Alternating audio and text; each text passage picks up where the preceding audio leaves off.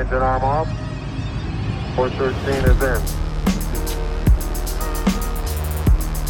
in. We copy you down, Eagle.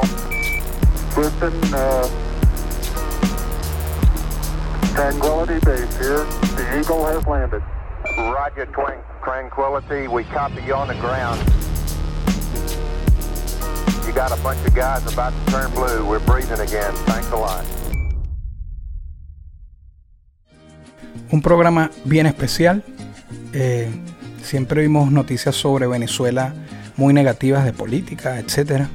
También oímos noticias positivas eh, relacionadas al deporte, pero hay, hay muchos venezolanos en el extranjero que está dejando nuestro nombre en alto, la bandera bien en alto y le hace falta exposición desde este humilde nicho. Eso es lo que voy a tratar de hacer con este programa. Exponer a un talento venezolano que está regado en el mundo partiéndola. Nosotros siempre leemos Made in, porque así lo decimos, no made. Made in China, Made in no sé qué, bueno, Made in Venezuela. Soy Enica Profeta y esto es Tenis que dejan huella.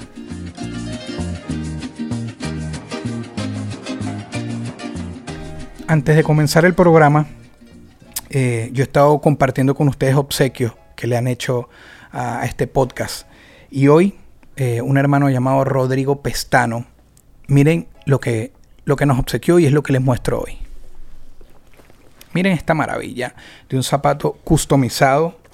Su, su firma es Malandro Custom. Y hay que entender que Malandro tiene otro contexto. Esto está malandro, esto está fino. Miren esta belleza. Miren el astronauta. Miren los detalles. Estas Nike Blazer hechas desde Madrid, el amigo Rodrigo Pestano allá en España, las, las, las, colaboró o las compartió o las donó para el programa y las van a ver en todos los episodios. Esta es el lado izquierdo, la, bota derecha tiene otro diseño y lo van a estar viendo allá arriba en, el, en la cámara de ojo de pescado que, que graba todo el escenario. A partir de ahora yo siempre cambiaba ese zapato que estaba ahí. Ahora se quedan los del hermano Malandro Coston. La partiste, brother. También he recibido obsequios digitales. Eh, y ahora quiero hablar de una amiga llamada Sara y el amigo Álvaro. Este, Delgado Design es su compañía. Ellos están en Ecuador, también venezolanos. Y me regalaron este arte que ven acá. Este arte digital, esta animación digital. Conversemos. Son unas Converse y dice conversemos. ¿Verdad? Es la idea que yo tenía. Las Converse, como poniendo la palabra conversé Moss. Y ellos me hicieron esta animación, se los comenté, me hicieron esta animación para el programa y es otro obsequio, un obsequio digital. Así que bueno, Made in Venezuela. Sí, acá no, yo normalmente no hago presentación, Jesús Conde en la casa. Eh, ¿Qué título te pones tú mismo? ¿Diseñador? ¿Animador? ¿Cómo estás, Jesús? ¿Cómo estás? Estamos en Madrid. Estás en Madrid, ¿cierto? Cierto, correcto, sí. ¿Cómo te defines? ¿Cuál es tu título? Primero que nada, gracias por la invitación, Leo. De verdad que, me, es un placer para mí estar aquí contigo. Eh, yo soy artista conceptual, ese es mi, cargo, pues. Pero hago todo lo que haya que hacer también. O sea, lo que se necesite, ahí estamos. Sí, eh, para mí Jesús Conde, eh, los que siguen mi carrera desde hace tiempo, eh, tienen que ver con el nombre. Sé que el nombre, los que, los que tienen mis discos, los que han visto mis videos, mira, el 95% de las animaciones antes de que comenzaran los videos, desde que Under Family comenzó, eh, hasta el disco Yeshua, el arte es de él, Las Naciones Unidas, mi álbum más importante, la edición de, de la portada fue, fue con Jesús. Eh, el álbum Leo, que fue un mixtape hace poco también, entre otras muchísimas cosas. La portada del, DVD que yo saqué, que es con la cara de mi esposa Delfina en, Katrina, que hasta lo agarraron por una marca y hay camisas, todavía venden eso por ahí. Por ahí tengo una de las franelas. Ahí la, esa fue una de las cosas que me traje para acá. Sí, bueno, pero fíjate, al menos esa fue la oficial, pero después hasta las copiaron y las tenían un poco de marcas raras. Bueno, ah, fue un éxito. Pues, cuando te copian, cuando te fusilan un diseño, porque es un palo. bueno, yo, tengo profunda admiración por ti, Jesús. Yo, yo conocí a Jesús estudiando en el Talavera. y yo estaba en Museo de Talavera en San Diego estudiando diseño gráfico. Yo estaba por salir, tú estabas más o menos comenzando. Y hasta el sol de hoy ya tenemos, mira, no sé. Bastante. como, sí, 15, 16 años. No me pongas a sacar cuenta porque soy malísimo con matemáticas. No, no. Hermano, la idea de esto, y, y eres el, el primer, el que abre hoy eh, eh, esta sección que es como para exponer talento venezolano que se está destacando en el mundo. Sales del país como, como muchos otros buscando oportunidades, entiendo yo. Eh, recuerdo Sí. que estabas en Londres, luego... eh, No, no. No, no fuiste Quería- a Londres. quería ir, Querías quería ir a Londres, pero siempre fue Madrid, siempre fue España. sí, sí. Sí, esa, esa idea de Londres al final se cayó y tuve que venirme para acá. Pero a mí me encanta Madrid, vamos. No, bueno, y, y a eso llegamos. Mira, son muchas cosas que podríamos hablar. a- hay un tiempo, entonces yo tengo que ser un poco, ir un poco al grano. Claro. La idea de esto, como lo dije en el intro, es ex- exponer un poco más desde mi humilde ventana a ese talento venezolano, por eso estoy tan venezolano hoy más que nunca, que la está partiendo y que la está rompiendo afuera. Y es en tantos ámbitos y oficios. Yo voy a dedicarlo hoy eh, a lo artístico, pero en muchos oficios. Lo he escuchado en medicina, lo he escuchado desde una recepcionista, etcétera. Es, es- es ese, esas ganas de echarle bola de nosotros y, y de ponerle un poquito más de lo que te piden. Sí. Y bueno, lo primero, me acuerdo que cuando tú abriste tu canal de YouTube, ya yo tenía con el mío no sé cuántos años. Y, y Jesús como en, como en un ratico ya estaba celebrando la plaquita de 100 mil y yo vine a llegar ahorita. tú has tenido buena conexión con la gente y haces podcast, etcétera. Ahora, cuéntame cómo ha sido e- e- ese, ese paso tuyo de ser detrás de pantalla a ponerte ahora al frente ahí. Sí, ap- aparentemente es algo que se me fue dando quizá porque en algún momento di clases allá en, en Venezuela de, de ilustración. Entonces se me, me di cuenta que se me daba fácil eso de explicar o más o menos ponerme en el estado mental de la persona que está aprendiendo algo para yo explicarle a ellos, o sea, como, como más fácil, ¿no? Y creo que, bueno, el canal de YouTube, que es basado en, es, es educativo en cuanto a arte digital y esas cosas, creció rápido fue por eso, porque tenía como esa, eh, le buscaba la vuelta de cómo explicar más fácilmente y bueno, o sea, a la gente le, le gustó bastante. Sí hubo mucho feedback, había mucho engagement, capturabas rápido a las personas, aparte que, que tu trabajo es brutal. Yo hablé de tu canal ahorita con eso y, y- y en la descripción de, de este video va a estar todas las maneras de, de- de conectar con el trabajo de los presentes hoy acá. Pero quiero ir a, al- a la nave nodriza de, de- de lo que, de lo que ha sido tu firma internacional entre muchos trabajos, pero, en- pero buscando ese impacto en las personas para que vean lo que, lo que hemos logrado, lo que están logrando venezolanos en el mundo. Quiero ir a... Antes de ir a, la- a la, a la- a la que más quiero ir, porque por fiebre, pero Sí. a, la, a la película de Netflix, eh, y me vas a corregir en inglés porque aunque vivo acá, Out the, the Wire. Out Sí. the Wire, algo así. Outside the Wire o Outside. Out the Wire era como Ajá. yo la conocía cuando estaba trabajando allí, porque sabes que tú haces una cuestión, luego le cambian el nombre cuando sale, o Ok. eso va... Pero sí, Bueno, háblame de- the Wire de o eso, ajá. Outside the Wire, sí. Ok. Que es con eh, Anthony, Anthony Mackie. Mackie. Ajá. Conocido en Falcon Sí. en Avengers. Háblame de ese proyecto. ¿Cuál, cuál fue tu participación? ¿Qué, qué hiciste allí? Bueno, a ver, mi, mi trabajo, que es artista conceptual, para los que no tienen muy claro qué es eso realmente, un artista conceptual, eh, para que entiendan eso, eh, primero, simplemente se trata de dar ideas y la parte artística viene siendo es simplemente la capacidad de ah, plasmar esas ideas de una forma que un director de una película o un productor o cualquier persona las entienda visualmente. O sea, la facilidad que tengas para dibujar, para mezclar fotos en Photoshop, hacer 3D, lo que sea, cualquier herramienta que se te ocurra, pero para tú explicar ideas, ¿no? Y en el caso de, de esta producción, eh, es simplemente resolver problemas. O sea, tienen un diseño que quieren resolver. En este caso, yo trabajé en un perro eh, así como futurista mecánico. O sea, como decir los que hace Boston Dynamics, estos que ven en los videos que son todos creepy. Que Sí, aquí, que los acá en pantalla lo, lo estamos colocando. Perfecto. es, es- eso, ese, tipo de, de, robots que, que es como que vendrían siendo ayudantes de los de militares y cosas así. Eh, unos robots que son más grandes, que son como unos guardaespaldas, que han sido eh, reprogramados para que ayuden con una guardería de unos niños, algo así. Entonces por ahí van hay un diseño que tiene, hay uno que tiene hasta un tablero de basquetbol pegado en el pecho del, del robot porque los niños juegan con él y cosas así. Claro. Eh, y son, muy, son cosas muy pequeñas que cuando tú ves la película es algo que pasa como dos segundos por detrás y apenas lo ves. Pero el pero trabajo hermano, que pero lleva es... Pero lo, de paso el, el, trabajo que ya, pero lo hiciste tú y está ahí. Uno cuando está en Venezuela a veces, por, por toda la televisión que uno consume, etcétera, uno, no sé, uno creía que eso era como cosas imposibles. Uno las disfrutaba como público, pero uno no se imaginaba que uno podía meter mano en algo de eso. ¿Qué se siente? Dos segundos, diez, lo que sea, cuando ves el trabajo ya realizado ahí.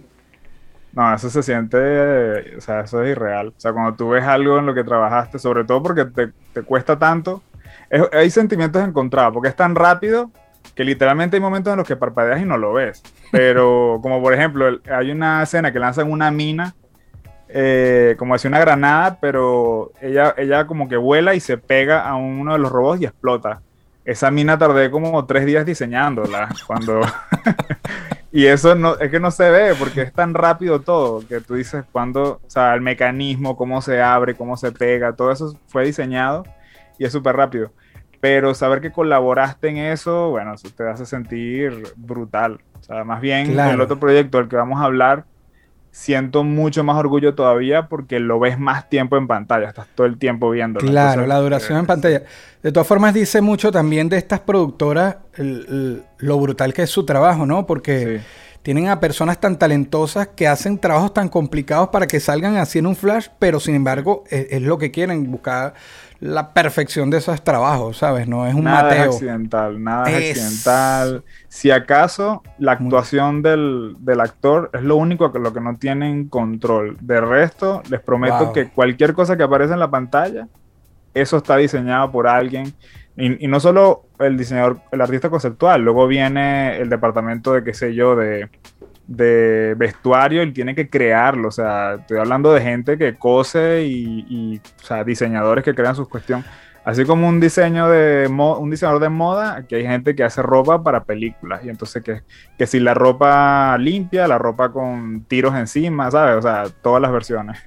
Wow, sí, sí, que todo el trabajo que hay detrás del producto final es increíble y que uno no tiene idea si no te metes, lo que tú dices Igualito como te sentirás tú con todo el trabajo que se va así, el que diseñó la broma y, salió un momentico, qué sé yo, pero es increíble.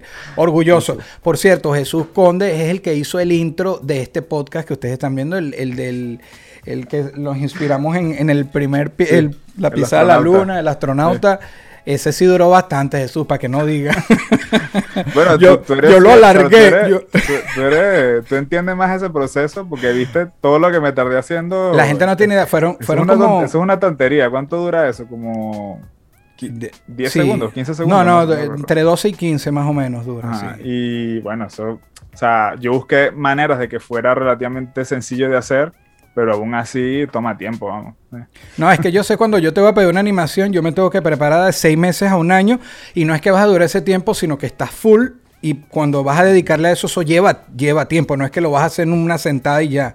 Así que eh, orgulloso, orgulloso. Hay, algo que me gustaría decir y destacar, es que cuando hay todas las portadas y cosas de, de, de ti, o sea, que te hago, no son 100% mías. O sea, tú también tienes mano ahí, porque tú, tú, lo sabes, tú y yo llegamos a una especie de workflow en el que tú haces hasta cierta parte y luego me la mandas a mí para yo terminarlo. Porque la idea, la idea, que es lo que más me preocupa, que salga como tú quieres que salga, me interesa más que tú estés contento con ella y luego yo sí, bueno, mándamela y yo ahí le, pongo caña. Es que estoy consciente, el, resultado final que han visto es Jesús eh, eh, terminando de de concretar la idea que yo tengo aquí. Entonces yo, pero es más, voy a hacer algo que nunca he hecho. Voy a poner aquí en pantalla la idea de la portada de Yeshua, lo que yo le mandé y lo que él me entregó para que ustedes no crean que yo hice mucho. Es una vaina horrorosa, pero... ya, pero la idea, la idea. Sí, sí, la idea, la importante. Te lo digo porque ese es mi trabajo y la idea es lo más, lo más importante y lo más difícil. Y además que te, te evita ese fastidio con el cliente de que tú lo haces increíble aquí, pero no es lo que él tiene en la cabeza y es como que volver a comenzar. Eso es lo más difícil, sí. Sí. Art 2, Vin Diesel. La nave nodriza, por lo menos comercialmente hablando, para currículum, ¿sabes? Vin Diesel, cuéntame de este. Es un juego de video. Si supiera, bueno, el juego de video se llama Ark. Es Ark. un, juego, un videojuego de dinosaurios que ya tiene como unos 4 o 5 años más o menos. Por eso, pero Arc 2 es tu entrada. Exacto. No, no, no, yo estoy trabajando en el Desde el primero. sí, desde el primero. Pero esto fue una sorpresa, esto de, de Vin Diesel. Y a ver, en la serie animada también hay un montón de nombres. Eh, Gerard Butler, o sea, un montón de gente Claro. que tú dices, wow. Pero claro, siento más cercanía con este, con este videojuego porque yo trabajé allí directamente, bueno, todavía sigo trabajando allí directamente eh, y específicamente con ese personaje, que es lo que más me... Claro, que Me te dio tocó orgullo, el sí. protagonista. Ajá. Sí. Háblame, háblame ¿cuál, ¿cuál fue tu trabajo ahí? ¿Diseñaste el vestuario de Vin Diesel? sí, correcto. Porque esto El nosotros lo hablamos antes de pensarse el programa y yo me quedé loco. O sea, me quedé loco. Yo ahí, yo ahí infringiendo un poquito el... el- Ay, disculpa. sí, lo- y que, mira, eh, te mando algo ahí para que veas, pero no se lo digas a nadie. Yo sé No, mandar no. las cosas, yo sé Claro, mandar las cosas claro. para que, no, para que no se rieguen. Este, mira, eso fue, eso fue increíble. Yo cuando escuché por primera vez, que no era solo Vin Diesel, ¿eh? Eh, estaba también en la lista eh, Jason Momoa, que es Aquaman. Y joder, este otro nombre, este otro artista, no lo recuerdo mucho. No, no, no se me viene a la mente ahorita, pero es otro. Sí, pero lo pongo acá en pantalla, lo pongo acá en pantalla, no pasa Sí, yo, nada. yo, yo te lo digo luego para que lo, Sí. para que lo coloques. Y el que ganó, creo que por varios, o sea, varias cosas, en- entre ellas una de las cosas es que él es fan del juego, o sea, él lo juega. Ok. Dice él juega el juego. Entonces, vamos, o sea, con eso se ganó a todo el mundo allí. Y mi participación fue específicamente diseñar el vestuario para el, para el tráiler.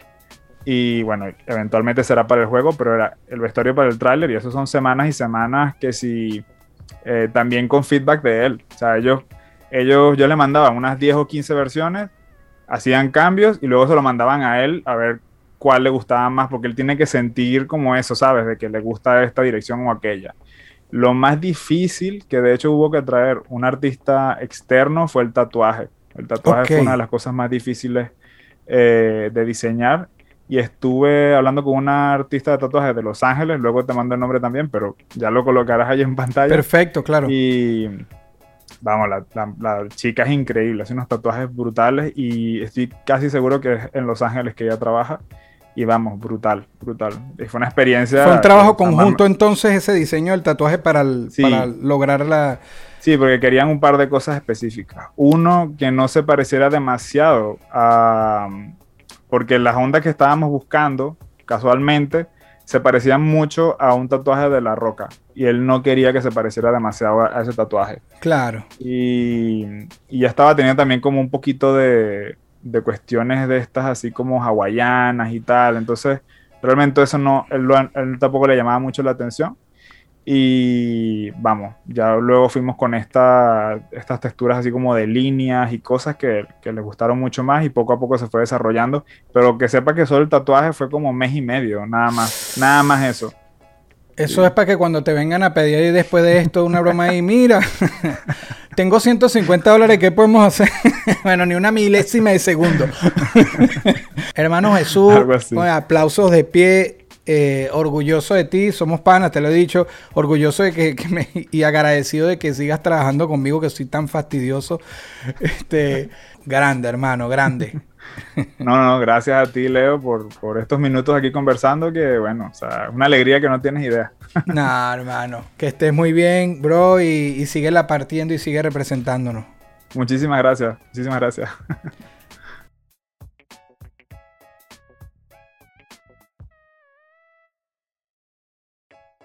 Llevan, dejan nuestra bandera en alto y para mi punto de vista, y, y, si, si piensa distinto, no tienen la exposición que yo creo que merecería, ¿sabes? Eh, la magnitud. Yo hay personas que cuando le hablo de usted y le digo el, el urlú que usted me dio o, los- o el, o- o la ilustración, el, el dibujo, etcétera, y empezaron a llegar a usted porque yo les contaba, pero no sabían. Y incluso usted me contactó a mí por el tema de la vino tinto y la entrevista. Pero antes yo debí saber de usted, yo debí verlo en un periódico, verlo en la televisión, pero usted sabe que, que hay cosas que no se exponen tanto, ¿no? Entonces, Exacto. con nosotros Osvaldo Parise. ¿Cómo se dice? En Venezuela no es que se sabe mucho de mi persona, ¿no? Tal vez eh, puede saber mucho más de mi papá, eh, que fue llamado por el gobierno de Pérez Jiménez para hacer obra de arte. O sea que mi papá no salió de Italia como emigrante, fue invitado, ¿no? A hacer obras de arte en Venezuela. Y yo seguí prácticamente a partir de la edad de, la edad de 8 años, iba a colaborar con mi papá en el atelier y así, viendo a mi papá, aprendí muchas cosas. Gracias a él soy más o menos eh, lo que hoy en día soy, ¿no? Pero claro está, hay sacrificios detrás de eso, ¿no? No es tan fácil. No, no, claro, y a nosotros nos une y nos permite conocernos la Vinotinto. Usted tenía amistad con Ronald Vargas. Sigue Este, la amistad. Sigue, claro. Sigue la- No, no, Ronita, Claro. yo sé, yo sé. Y, y- y a pesar de que, bueno, el tiempo que usted tiene allá, eh, eh, sus hijas, me acuerdo que cuando tuvimos la oportunidad de conocerlo, que ellas nos dijeron unas gorras de la Vinotinto, o sea, siempre con Venezuela. Siempre, este, siempre. y Siempre su Venezuela- recordada, su recordada Venezuela- esposa, bueno, María bueno. Parise, también, que fue una conexión para nosotros. y Tú- sí, la prueba está, ¿no? La prueba está Ajá. constantemente. O sea, esto es, hace parte, ya se convirtió en un icono mío, ¿no? O sea, yo no puedo salir si no llevo y no represento siempre mi país, Venezuela, y lo llevo con mucho orgullo. ¿no? Claro. Mire, yo cuando, cuando llego a Mouscron, Bélgica, que es donde usted está, y a lo mejor usted ahorita pronuncia bien el Mouscron, pero yo... lo- Moscron, Moscron. Ajá, va- va- Mouscron. Moscron. Contarle que no diga Moscú. No, no, no. Frontera con Francia, con Lille, ¿cierto? Sí, frontera, Ajá. sí, Lille ah, pertenece a Francia, es una entidad de Francia, sí, somos frontera con, con Francia.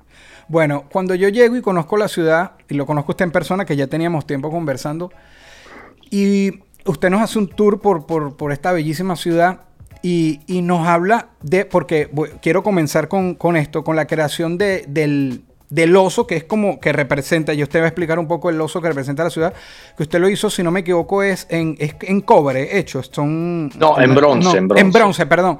La ciudad entera, para los que estén viendo esto hoy, eh, de Mouscron está...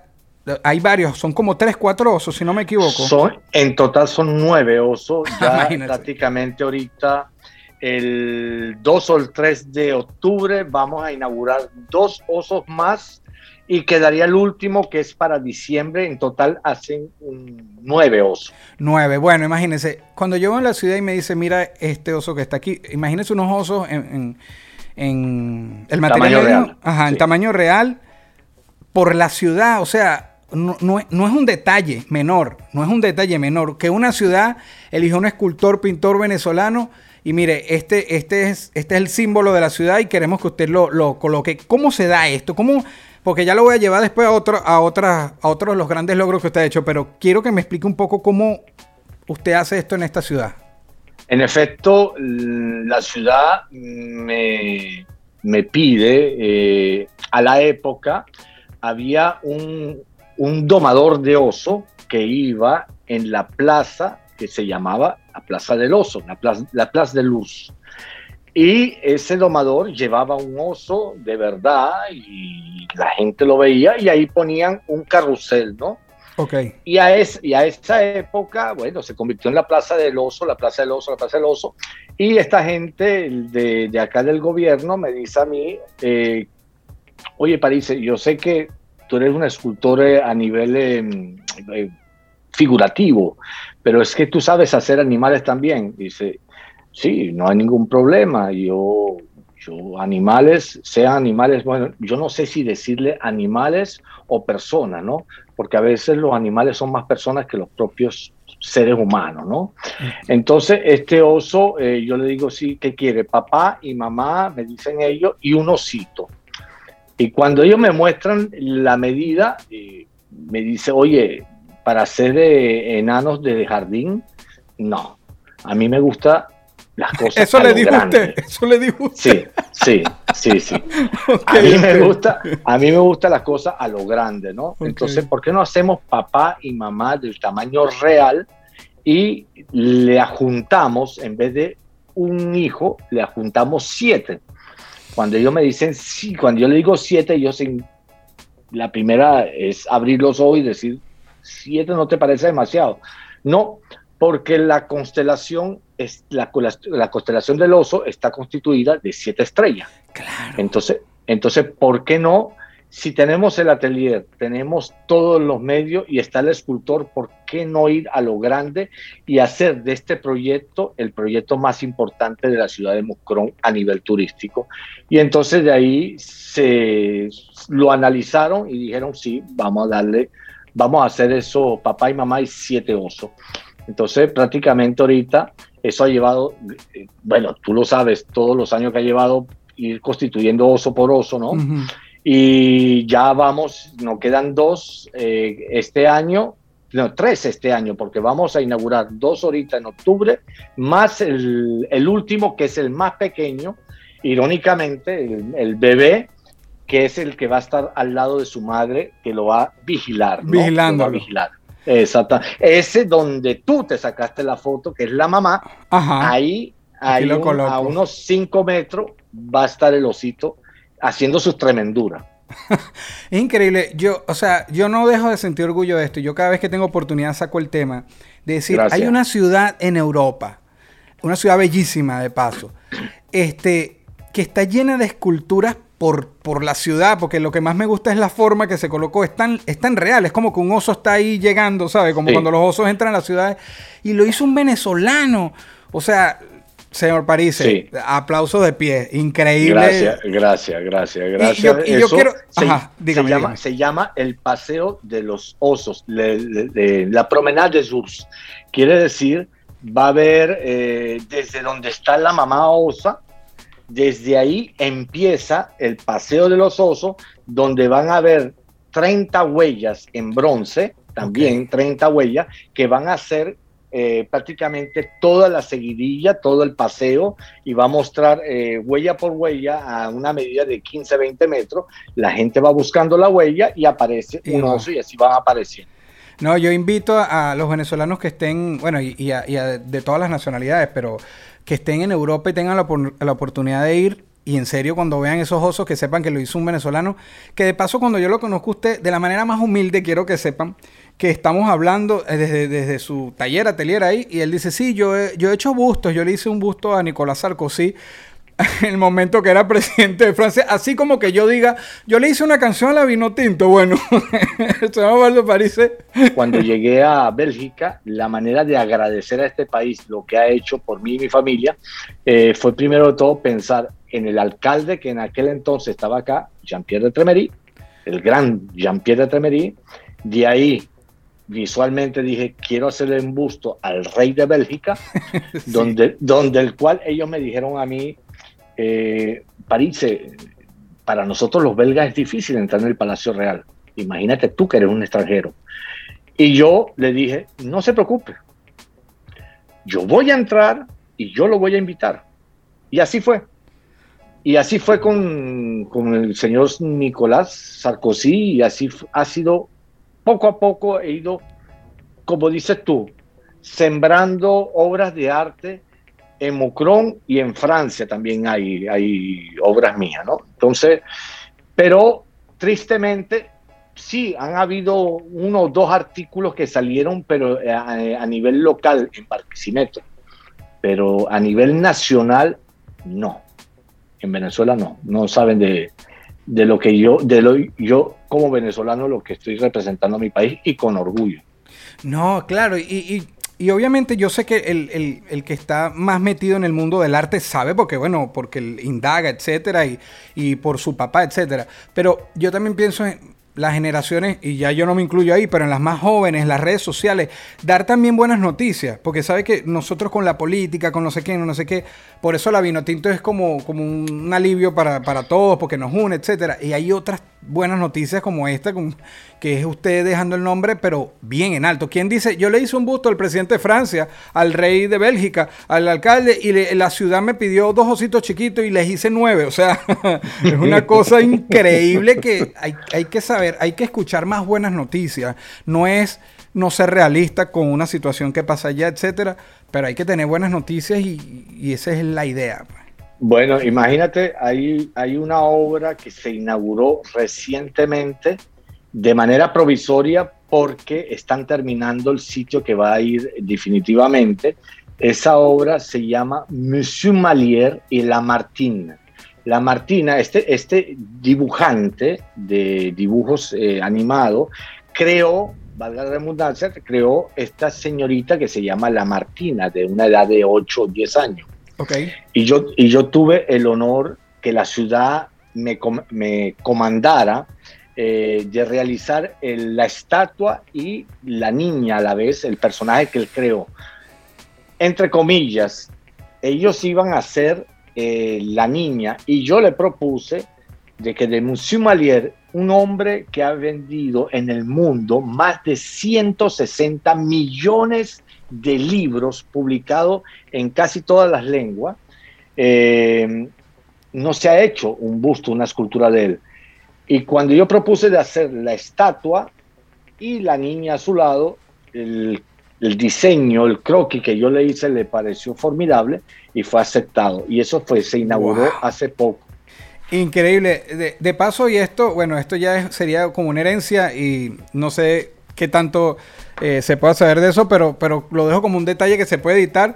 Yo nunca en mi vida había pensado que yo podía conocer a alguien con el título de conde, un conde, aparte del conde del Guácharo en Venezuela, que bueno, es el conde del Guácharo, pero de, de paso, eh, es en Italia que usted tiene ese título de conde.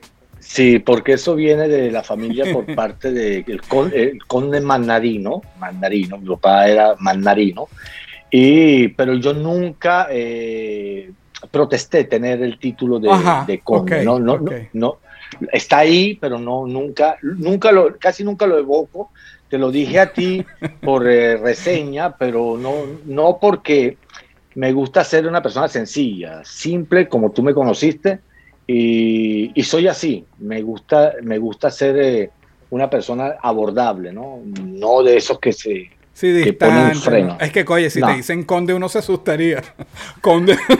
Entonces, entonces ahí prefiero ser conde watch, para poder echar chiste. no, no, increíble. Tiene que ir a reclamar el Ferrari que se quedó por allá en Italia. Es, es, ese sí, ese, ese sí. sí. Ese, ese sí. Eh, amigo Baldo, eh, yo quisiera que a los venezolanos que están viendo esto y, y, y, a las personas de otro país, usted se despida y los invite quizás usted mismo a, a, a, ver su propio trabajo, cuál le recomendaría usted, etcétera. ¿Qué les diría al que está viendo, el que lo está conociendo hoy, al que ya lo conoce, sé que se va a sentir orgulloso y al que lo está conociendo que se está inflando así también de orgullo, ¿qué le puede decir eh, el conde Osvaldo París? bueno, prim primero de todo, darte gracias a ti, Leonardo, por la invitación a tu programa. Para mí de verdad es un placer estar eh, junto contigo eh, en la emisión y sobre todo, sí, dar gracias a mi país, Venezuela, y a los venezolanos de decir siempre luchar eh, mientras lo hagas honestamente, con la cabeza bien ergida y mirando de frente, hacerlo con humildad y, y perseverar, sobre todo los jóvenes, perseverar, porque quien persevera llega a lo que quiere. Los sueños se hacen realidad. Yo llegué a este país normalmente llegué sin, sin nada porque me vine de Venezuela, no es porque no tenía nada, sino salí porque no soportaba ciertas situaciones y llegué aquí sin conocer ni el francés, la lengua ni nada y hoy en día soy la persona que soy gracias a Dios y a mi familia. Amén, muchas gracias.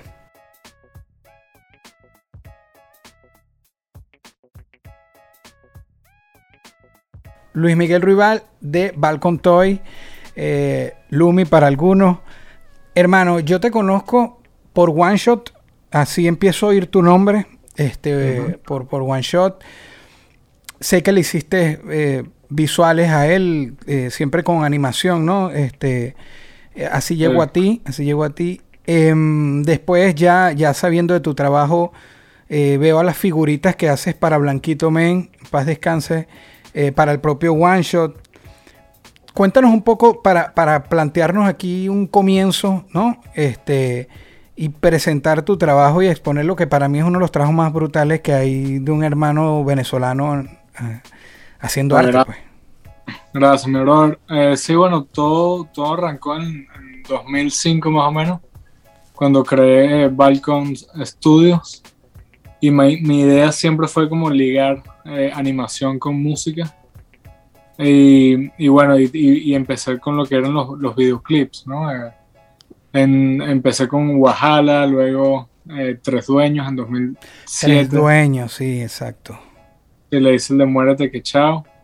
Eh, ese video llegó en TV y luego Sí, sí. yo, yo escuchando como que una entrevista de One Shot en, en la radio, eh, yo mismo lo, lo llamé y le dije, coño, brother, que voy pendientísimo de, de hacerte un video. Le Ah, no, no es que eran amigos desde de toda la vida.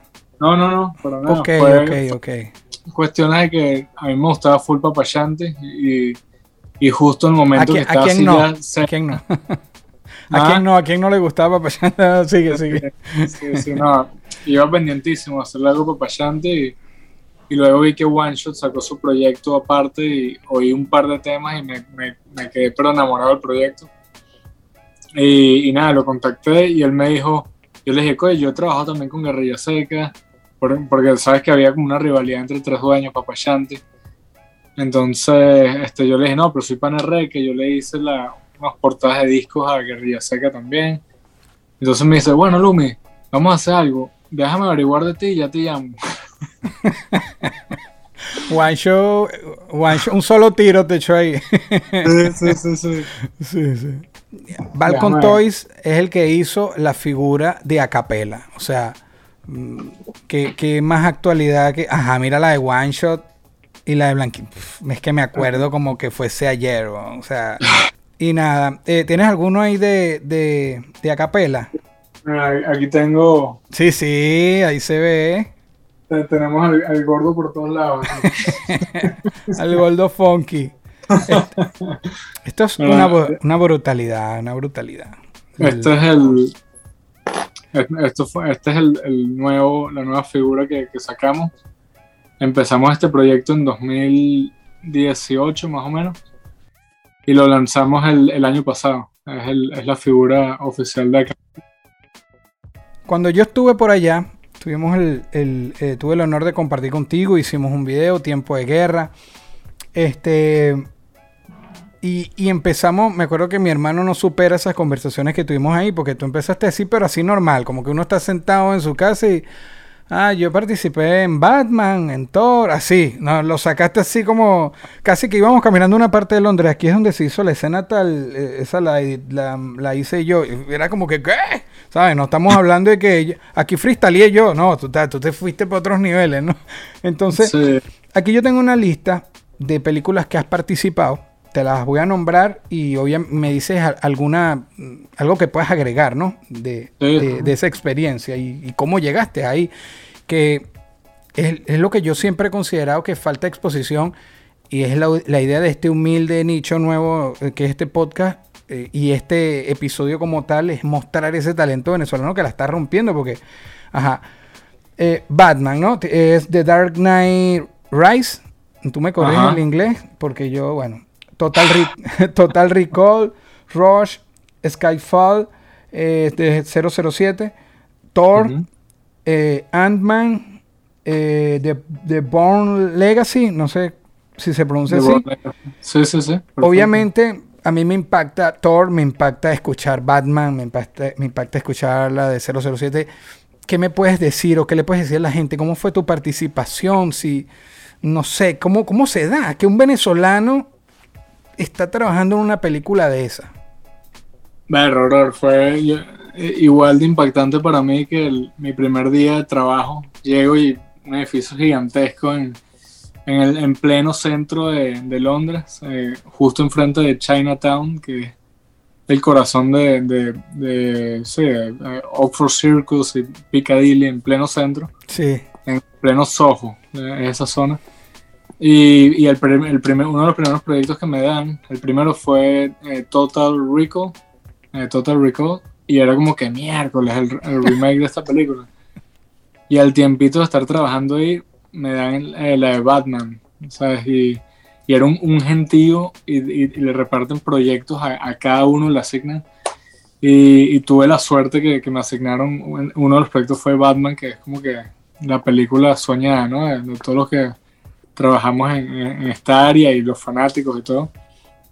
Y, y bueno, increíble. Fue la primera vez que esa compañía trabajaba un proyecto en 4K, desde Wow. toda la postproducción hasta, hasta el- la proyección, que era, era en IMAX, que es un formato cuadrado gigantesco y era, era todo 4K. Y, y no, no, una experiencia brutal. Primero, eh, nunca había trabajado un- en, en otro idioma. ¿sabes? Este, yo toda mi vida había trabajado en, en español y, y venía de, de- de Madrid, en verdad con mi inglés súper oxidado. Entonces, bueno, ponerme pila con el inglés rapidísimo. Pero demasiada responsabilidad, claro. Tienes, tienes que darme, aunque sea un minuto, una, es- un- un- una escena que tú me digas, en esta metí mano, porque yo la tengo que agregar aquí, así sea agregar 1.1 Sí, sí, sí. Tengo, tengo varias, tengo varias de Batman que mandarte. Hay, hay una que me acuerdo, porque fueron como 8000 máscaras que tuve que hacer. Que era. Y después eso sale así, de paso. Sí, exacto. Un segundo y nadie, nadie Sí, se dio sí. cuenta. sí. sí. Era, era el puente, creo que era, no, no me acuerdo si era el puente de Brooklyn o algo así, y el- o, o de- o de, o de San Francisco. Ahora lo busco y, y- y te lo mando. Pero era un, puen- un puente larguísimo en Estados Unidos. Y, te- y yo tenía que rotoscopiar todo el puente, todas las baranditas que tenía por dentro, Mierda. porque luego los carros que ellos grabaron, había que borrar todos esos carros. No, Entonces no puente había que- nada ahí. Verga, no, brother. exacto, tenía que quedar vacío o tenía que pasar, so- te- iban a montar luego en 3D como que el camión pasando dentro del túnel. Y cuando tú ves la película, tú crees que, ah, no, grabaron el camioncito pasando por ahí. No, Claro que uno Se- cree, uno cree cuánto les costaría alquilar esto para que estuviera vacío ahí. exacto. En tu Thor, cuando estuvimos allá, ¿no había unas escenas de Thor en Londres? ¿O es una cosa-. Eso, porque yo me acuerdo que tú diste el ejemplo, porque estábamos en la calle grabando mi video y dijiste, aquí hay una escena de Thor, o sea, quisiera, no sé si es mi memoria ahí fallando. Sí, sí, te acuerdas perfecto. Eh, eh, ¿Te acuerdas eh, un...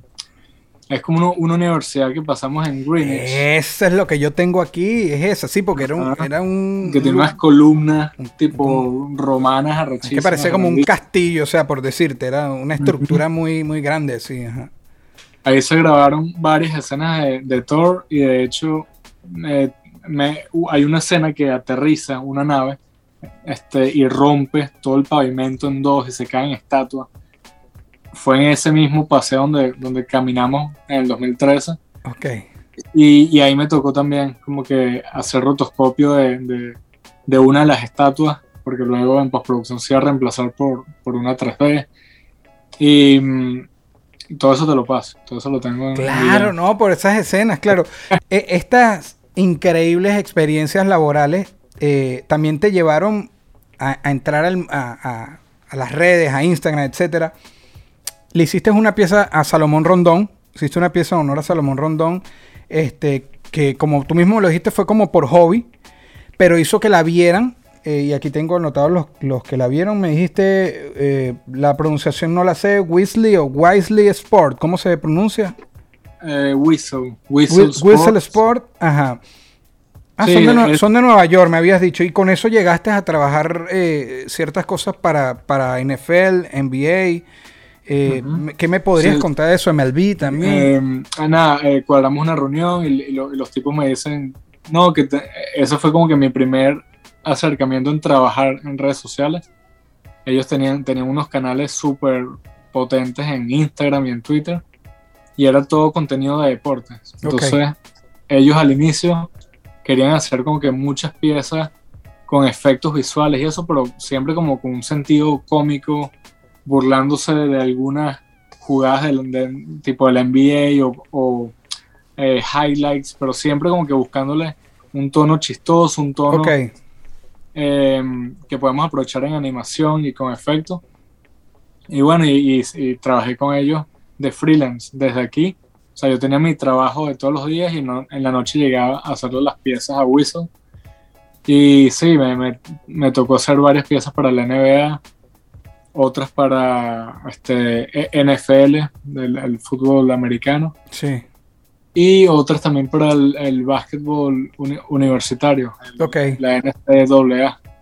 Y gracias a eso, a, ese trabajo, le llegué a una empresa que se llama Livewire A, Sports. a eso iba, que ahí es donde te- ahí es donde llegas a Wimbledon, a FIFA, ajá, Exactamente. ajá, a la Premier. Resulta que ella- a- apenas me llaman, nos reunimos y me dicen, no, mira, que justamente esto es lo que necesitamos. Todo lo que tú has hecho para Whistle Sports es lo que necesitamos para nuestros clientes.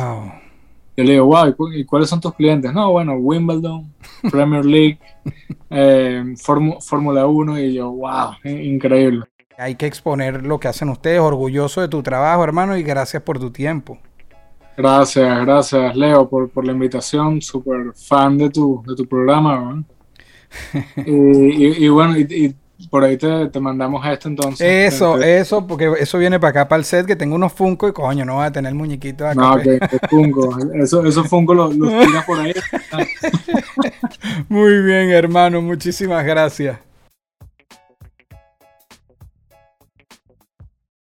Por mi cercanía a ser fanático de King Chango, por la cercanía con One Shot, incluso con la cercanía con, con tu hermano Blanquito, donde tuve contacto siempre vía redes, eh, me entero de que es uno de los diseñadores gráficos deportivos más brutales del planeta, porque no solamente ah, un, venezolano, entonces quién mejor hoy que Negrito, que Negrito Man, que su hermano, que bueno, eh, Blanquito físicamente no nos acompaña ya desde el 16 de noviembre de 2017, pero que su música nos sigue acompañando, pero hoy vamos a, otro legado, que es el legado eh, como diseñador, legado gráfico, y, y está hoy Negrito con nosotros a hablar de esta brutalidad que, que fue tu hermano y que sigue vigente con sus diseños en el mundo del diseño gráfico. Que, que- ¿Cómo puedes introducirnos esto al que se esté enterando, que sé que hay personas, y a los que no disfrútense el viaje?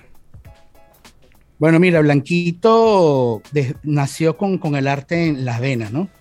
Este, Blanquito era ese chamito que, que en el colegio, en quinto grado, hacía un cuadro de Bolívar que los profesores se quedaban locos del, del, del, de la cari- del cuadro. Pues, te, te digo, un cuadro hecho a, a colores, a creyones, eso, eh, valga la redundancia, la cuña prismacolor, pero el tipo con, con creyones hacía unas cuestiones que no era para un chamito de cinco años, ¿no?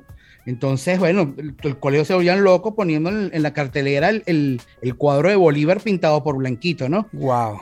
Desde ahí yo creo que él, él, bueno, el- por ahí hay un, un Cristo que pintó también Chamito, en la cara de un Cristo espectacular, o sea, él siempre tuvo, ¿verdad?, en, en las venas esa, esa, esa parte artística, ¿no? Y realmente mientras que yo hacía música o estaba yo con un cuatro, Blanquito, su, su, su arranque en, en- en la parte artística es precisamente haciendo caricaturas, pintando, porque eso, eso era lo, lo más importante de él, ¿no? Eh, para, para ponernos en, en el tiempo, ¿ah? Eh, gracias a ti y a tu familia tengo un material increíble que lo voy a ir compartiendo mientras hablamos aquí. Que alguna vez algo de eso lo llegué a ver en, la página web, no sé si de Blanquito como tal o, o- era de Quinchango, pero llegué a ver algunas cosas. Andrés, Andrew Blanco, como diseñador, ¿fue antes de la música, a la par de la música o después de la música? ¿Cómo se manejaron los tiempos? Porque cuando yo veo la foto que la coloco aquí, que es espectacular, de él con su computadora ahí, en ese momento existía el proyecto Quinchango o venía o... o Bueno, cómo- mira, él, él se va a Nueva York en el año 89, finales 88, 89, Ok. 88. Y, este, fíjate, para él costearse su viaje, él estaba casado con una ciudadana americana venezolana y para él costearse su viaje y no llegar, tú sabes, sin nada en el bolsillo, él en- comenzó a hacer unos cuadros a, a color de, de artistas como Tom Cruise y otros artistas y los empezó a vender, que se vendieron muy bien, los vendió entre comillas, pues a un buen precio para, para ir reuniendo. Ok. Y entonces eh, eh, habían personas que decían, mire, yo tengo esta fotico pequeña del matrimonio, yo quisiera que tú me hicieras e- ese cuadro. Entonces, bueno, entre amigos ya llegado y fueron haciendo, haciendo los cuadros. Ok. Van a- sí, lástima que no tengo acceso a algo de eso. Voy a tratar de ver si puedo conseguir algo por ahí después, pero hay gente que, sea, que tú ves, o sea, estamos hablando de, cuadros así gigantescos, pues. Entonces, él reunió con dibujos la plata para irse a Nueva York. Y llega a Nueva York y nosotros, como todo inmigrante, pues llegó una es un inmigrante en Nueva York. Sí, Wow. llegó a una pizzería primero, moviéndose, y nosotros teníamos, este, una, tenemos una prima de mi mamá que vive en Nueva York, que su esposo tiene esta agencia de publicidad. Mi hermano fue, lo invitaron a una cena para que conociera a los primos de allá, a la familia, y el tipo, pues siempre un avión, agarró, pidió una hoja, un, lápiz y se sentó y les dibujó al hijo de, de mis primos. Ok. Cuando el tipo como, como diseñador, dueño de la empresa, ve la caricatura del chamo, le dice a mi hermano, mira, vale, si tú quieres trabajar conmigo, este, yo te voy a enseñar lo que necesitas para que te metas en este mundo y, y mira, va a ser un mejor trabajo, tal. Mi hermano, por supuesto, de una le dijo, "Claro, claro que sí. Y entonces él lo entra en esta empresa, que es la empresa donde tú ves ahí que sale sentado en la computadora. Lo lleva al mundo la- digital, digamos. Ajá, lo Correcto. mete. Ajá. Ah, y es la empresa con la que mi hermano trabajó toda su vida. Él, sin embargo, hizo freelance para otras compañías, pero realmente su casa matriz y su casa escuela es esa escuela, esa compañía que se llama SMI. O sea que esta agencia es la que lleva a Blanquito a tener acceso a, a grandes marcas, a grandes equipos, a, todo este mundo deportivo, ¿cierto? Y ahí es donde Correcto. empieza a desarrollar. Porque el que esté viendo Negrito y vea la camisa que tiene Negrito, eso es un diseño de Blanquito. O sea, para que usted vea la magnitud. Y yo, eh, este programa, y la gorra, el, mira, este programa de, de los Marlins de Miami.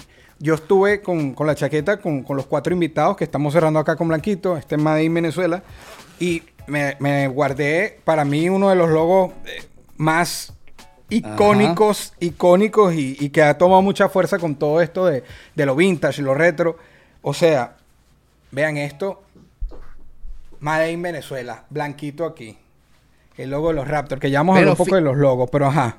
Fíjate que, que- que en, eh, en- en el 2000 algo tuvimos la oportunidad de tocar en, en Toronto y mi hermano fue invitado especial a cantar el himno de los Estados Unidos en un partido de los Toronto Raptors con su logo. O sea, el tipo se pudo dar el lujo Chamo. de ir a un partido de los Toronto Raptors que estaban usando su diseño y él cantar el himno nacional de los Estados Unidos. ¿Tú, tú tendrás algún recuerdo de hablar con él, de que, no sé, prendieran el televisor y esté ahí algún, alguna de, de estos equipos llevando algo que él hizo? ¿Cómo él lo tomaba? ¿O era algo muy normal para él? Porque es que es una... mm, O sea, no, no es que tuvo... Ah, hizo ese... O sea, la cantidad que hizo a los niveles donde llegaron sus diseños, ¿cómo lo tomaba él? Bueno, él siempre, él siempre, se- él siempre estuvo orgulloso de, su trabajo, ¿no? Realmente, como te digo, estamos hablando de una empresa que no era un diseñador gráfico. De hecho, él, llegó a formar parte de los directores de arte creativos de la empresa. Estamos hablando de que había un, un pocotón de diseñadores gráficos en esta empresa Claro. y que esos trabajos siempre pasaban en los finales, los trabajos grandes, los trabajos que todos conocemos, prácticamente pasaban primero por el escritorio del señor y después, bueno, entonces fíjate, hasta él una época ya trabajando freelance para ellos, los tipos cuando les llegaba un buen proyecto, directo lo llamaban para la casa.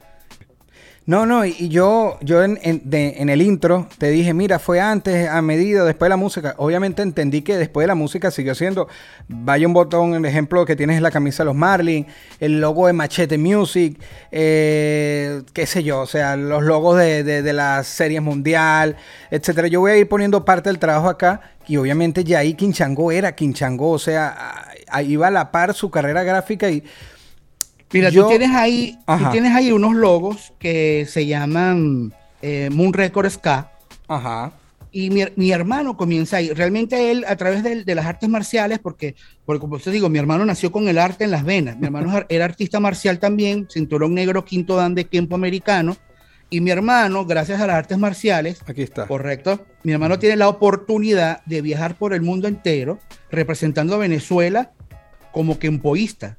Y entonces Ok. ahí llega a Nueva York en el año 80 y algo y descubre unos tapes de Yellowman. que Ok. Yo los tengo por ahí guardados todavía de colección, que son como, como 6, 8 cassettes de Yellowman. Y mi hermano se empieza a inspirar en, el- en él, en el raga, en, en su estilo. Ok. Y bueno, mi hermano, como te digo, o sea, él cantaba conmigo a lo mejor con el 4, cantábamos canciones populares, X, pero cuando él llega a Nueva York, descubre a esta banda que se llama The Toasters, Ok. que son los dueños de esta disquera de Moon Record Ska.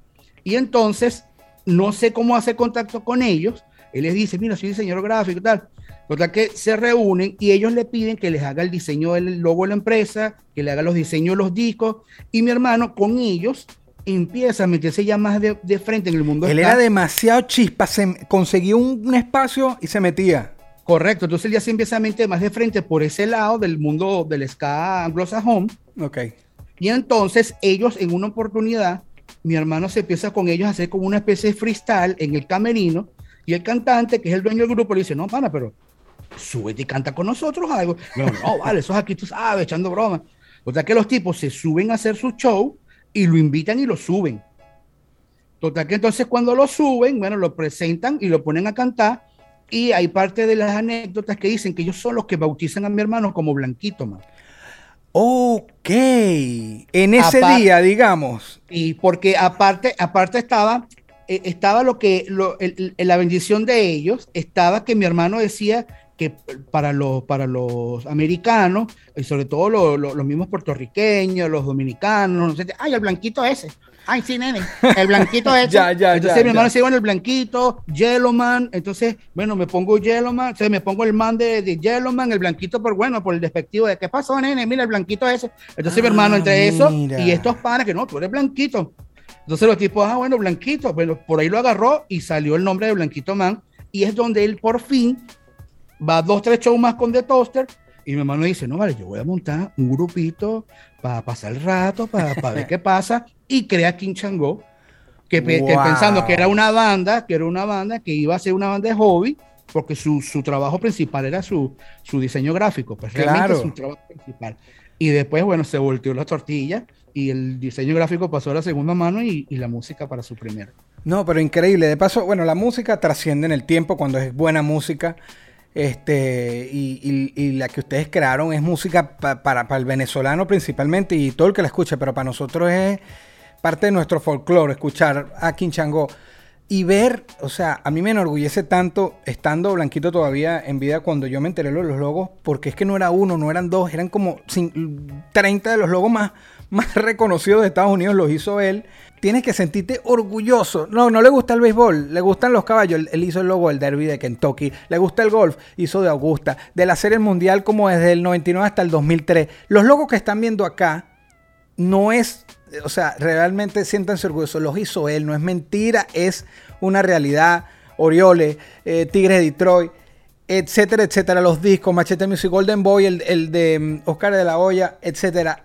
De la mano de un venezolano, eh, son, son logos que cuando tengan camisas, a lo mejor ustedes revisan en su casa y tienen una camisa, una gorra que haya hecho el Made in Venezuela. Mira, y, de dile a la gente que viene blanquito. Mira, de eso que tienes ahí, eh, hay, algo muy importante. Yo la otra vez subí cierta información y siempre sale, el, el- el- siempre sale, tú sabes, el, el que quiere sabérselas todas. No, pero ese logo, mira, los logos, hay logos que sí fueron 100% creados desde el inicio Claro. por mi hermano.